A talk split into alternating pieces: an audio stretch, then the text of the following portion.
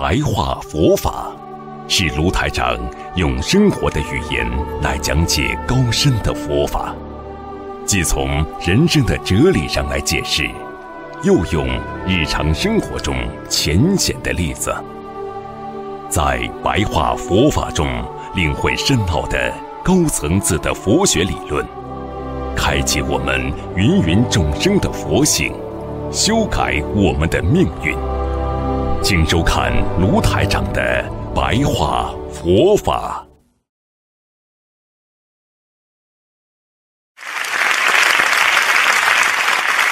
所以佛经就是这么的经典。如果证悟成道的人能善分别一切法相，他们虽然心中知道，哎，这个事情啊，啊，吵架啦。啊，这个好还是不好啊？有这个意念，但是他虽作意而不着，也就是说，我虽然有这个念头，但是我没有进入这个执着之相当中。所以说空，是不上几集跟你们说到空，还有无相，还有无作。啊，你这个人心空了，你知道一切是缘分了，你不会去参与在人家家里吵架的事情。你就空了，你空的话，你是不是无相啊？你觉得太太好还是人家先生好？无相，不着相啊！啊，因为我是太太的朋友，那我就说太太好；因为我是先生的朋友，我就说先生好。不着相，然后你就没有作为，你也不会去讲别人不好，你也不会去劝架，你只能笑笑。这个你很明白的道理。那么，这个就是佛经上。讲的三解脱门，那就是师父上次跟你们说的解脱门，因为你能善分别啊，你用这个如如不动的善分别，因为你当下你自己性空了，你不会为人间的一切去着相啊，所以这就是第一义，就是第一义，什么意思啊？就是佛学的啊第一义谛，就是真谛。真谛是什么？就是我们讲的，要三解脱门啊！因为它本身是空，所以它无相，所以它无生啊！所以《心经》当中就是讲的啊，无生啊，无相。所以佛学的真谛，并不是说形而上的道体啊，形而上的道体就是说，不是形式上的。佛道的体现啊，而是真正的内心的一种智慧的体现。所以现代的哲学解释啊，学佛人经常讲的本体是什么？其实本体就是你的真谛呀，就是你心中的认为这个事情到底是怎么回事的，就是你的本性当中的真谛，而任何人不能改变的。这个真谛，所以说真理就是这样，啊，所以人家过去经常说歪理十八条，真理就一条，就这个道理。因为你心中有真谛，所以能善分别诸法相，与第一义而不动。如果你今天能够善分别解释世界上的一切法相，就是一切的现象。这就是你心中的第一义而不动，也就是说，你如如不动的本性，你知道的真谛，所以怎么样也不会改变，就第一义谛。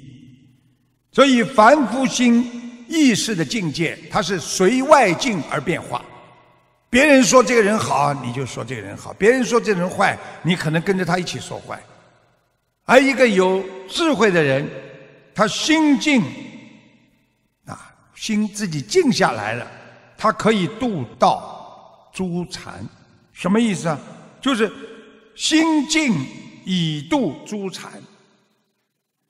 当你的心明白了真谛之后，你的内心就有禅定了，所有的禅定都会出来。所以以与诸法得自在，你对人间所有的法相发现的所有的相。实际上，你都能够看破，你能看穿，你能觉悟，你当然得大自在了。那比方说两个人吵架吵了半天，你笑笑，你想到了这是因果，明天他们会好的。啊，过几天你再去看，他们两个保证好的不得了了。你知道这个异地，你怎么会卷入到这种矛盾之中？所以能善分别诸法相，就是你的行为和作为与第一义而不动。所以佛教为什么叫我们如如不动？不要因为别人说什么而改变自己的观点，不要别人在做什么行为而改变你自己的初衷，不要因为别人在想什么而让你内心跌宕起伏。这就是师父告诉你们的。那么你们可能看见别人说什么，你说我要克制，这个成立。如果你说别人在做什么，你看到了，你听到了，那么你说这是事实。那么别人在想什么，你说我没有看到，我也没有听到，我也没有看到他做什么动作，我也没听他说，为什么我会这么生气，这么难受呢？因为别人的思维会影响到你，因为别人的思维在非常微妙的一个人生。内心的展现当中，他会以微妙的表情和微妙的行为，让你感受到他对你的嫉妒，或者对你的嗔恨，或者对你的赞扬。这就是心理学上讲的，就是 body language，就是语言、肢体语言。所以人跟人，而且心有灵犀一点通。这个灵犀实际上讲的就是我们第六意识。眼耳鼻舌身，那是五个意识，它这个是单一的意识，而第六意识那是全方位的意识，他的感受，他跟这个人一接触，他就知道这个人是善意的还是恶意的。人家没有讲过话，但是你就知道他今天来是来者不善。这就是人的灵犀，就是第六感觉。所以我们要懂得这些之后。我们要如如不动的在这个世界上，我们懂得这个世界上一切都是虚幻的。我们只有找寻到佛的境界，自在而不执着，啊，我们才能自在而不执着，我们才能知道这一切都会过去的。就算我今天再大的困难，我明天还是一个非常美好的明天。我今天再大的烦恼，我明天就没了，因为这是无常的，这是用正能量的无常来解释你的人生，而不是你天天混日子，觉得反正这是无常的，我无所谓。所以事故其所思法，也就是说，懂得这个四圣谛的，都要好好的起所。我们说起所归于熟悉地，也就是说起所就是磕头。所以《心经》里边讲到，照见五蕴皆空，五蕴就是你见到的人间的色受想行识。那么你怎么样把自己的意识也能照空呢？啊，那么就要有般若力，啊，般若力就是智慧。好，今天呢，啊，因为时间差不多了，所以师父呢想下一次呢继续跟大家讲啊。心经里边的“照见五蕴皆空”，啊，希望大家啊能够喜欢。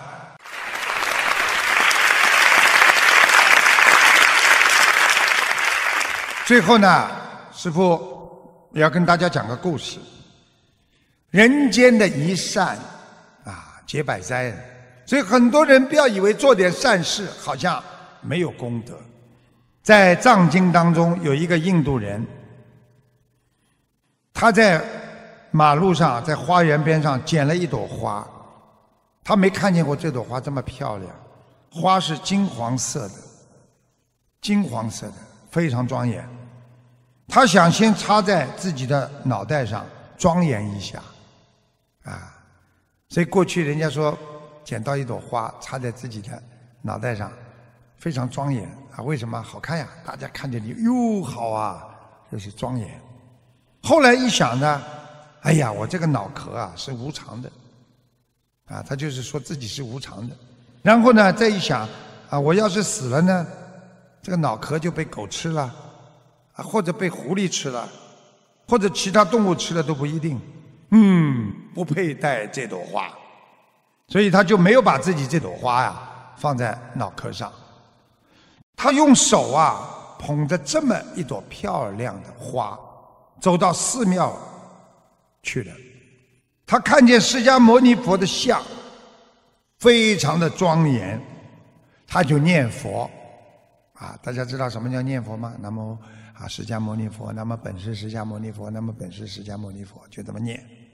念了之后呢，因为他念佛的这个功德啊，他身上突然之间呢发热，啊，每个毛孔都张开了，哎呀，热的不得了，非常舒服。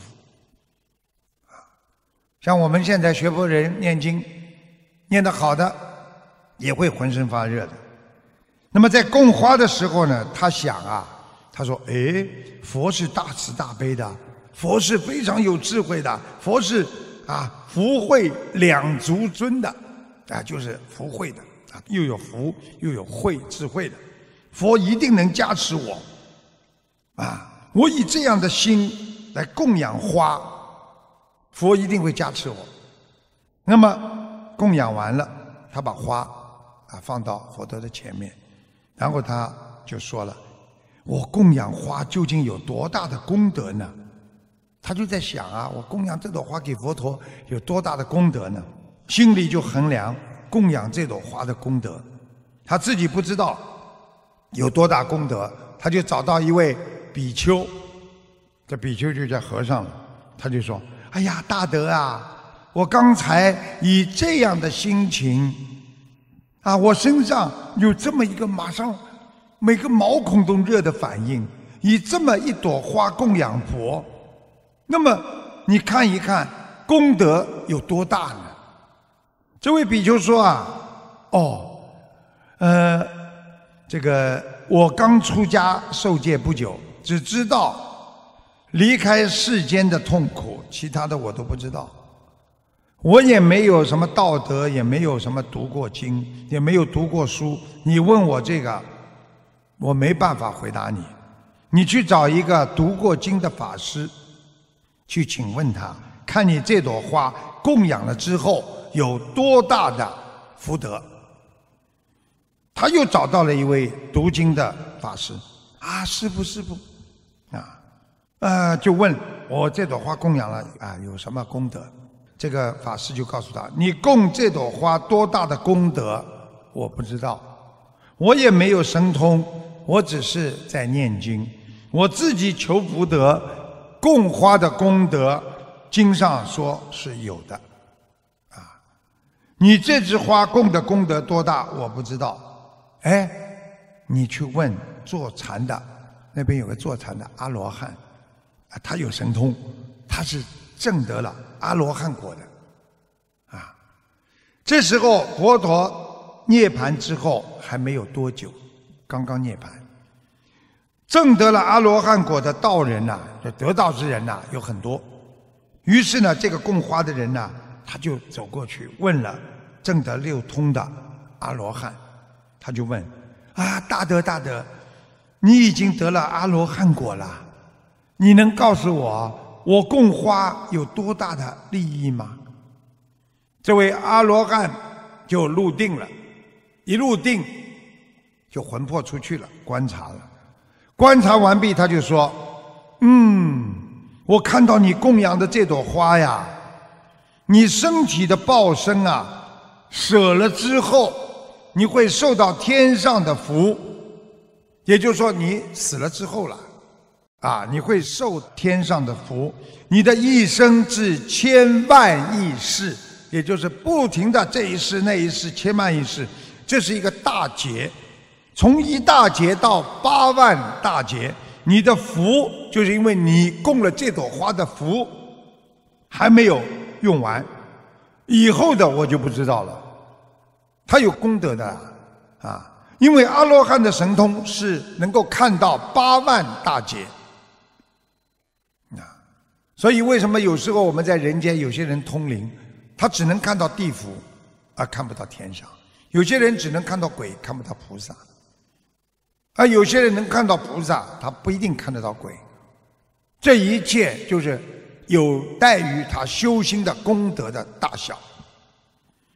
所以，那么因为阿罗汉的神通只通到八万大劫，再上去他不知道。那么边上围着凑热闹的人，大家就问阿罗汉：“哎，来问问他，问问他，哎，师傅，师傅，师傅，哎，你老人家有神通啊，你答复不出来，哎，你能不能到天上去问问弥勒菩萨？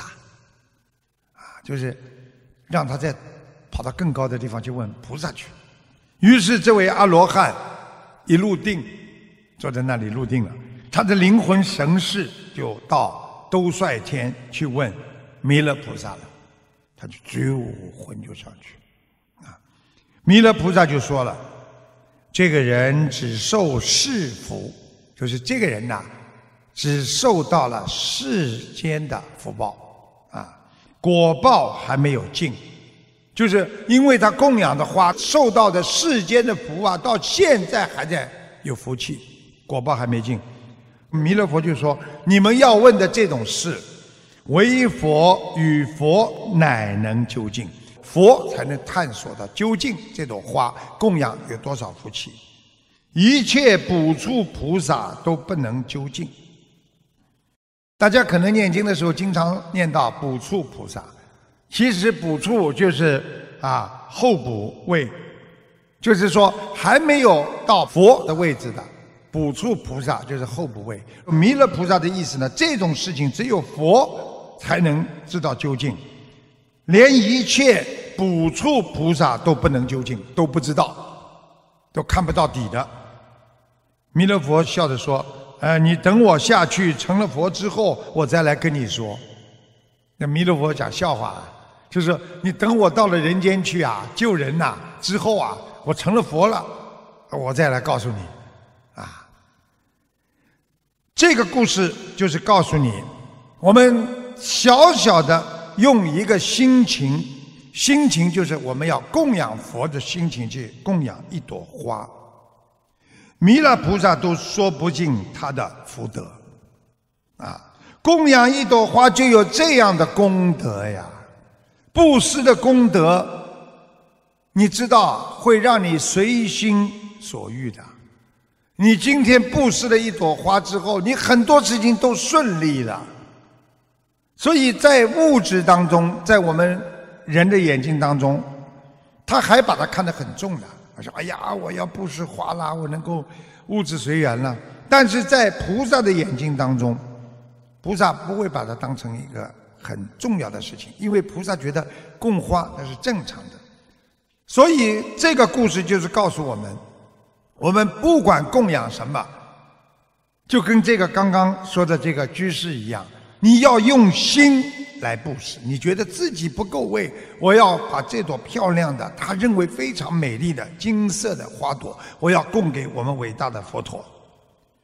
你不单单是这朵花的供养。因为你要法供养，师父告诉你们，什么叫法供养啊？就是用心来对人家好，用心来供养别人，就叫法供养啊。因为你这样的供养，你不会贪着世间的福德，甚至连智慧你都不贪。但是你不贪，它会不会有呢？你们都知道了，这个故事就告诉你们：只要不贪，你无量无边的功德、无量无边的福德和智慧啊！你每一个事情的供养都要好好的用心的话，你一定会成就你的佛啊！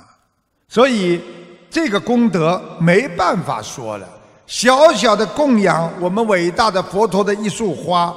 唯佛与佛乃能究竟，也就是说，只有佛才能知道这朵花到底有多少功德，而我们人是不能知道这朵花供养有多少功德的。这个就告诉我们，我们学佛的人要懂得用心啊，就是我们做什么事情要深。要用心、内心来做，啊，所以就是《心经》里面讲的“行深行要深啊，行深般若波罗蜜多时啊。当你在做这个时候，观世音菩萨说，你才能照见五蕴皆空啊。也就是说，你学佛越认真，你越能照见五蕴皆空。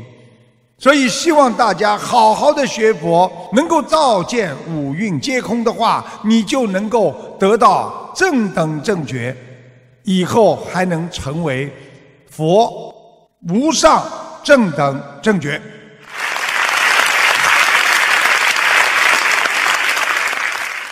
好，今天呢就跟大家讲到这里。啊，希望啊下一次能够再跟大家讲怎么样啊照见五蕴皆空啊。好，那么今天就到这里，谢谢大家。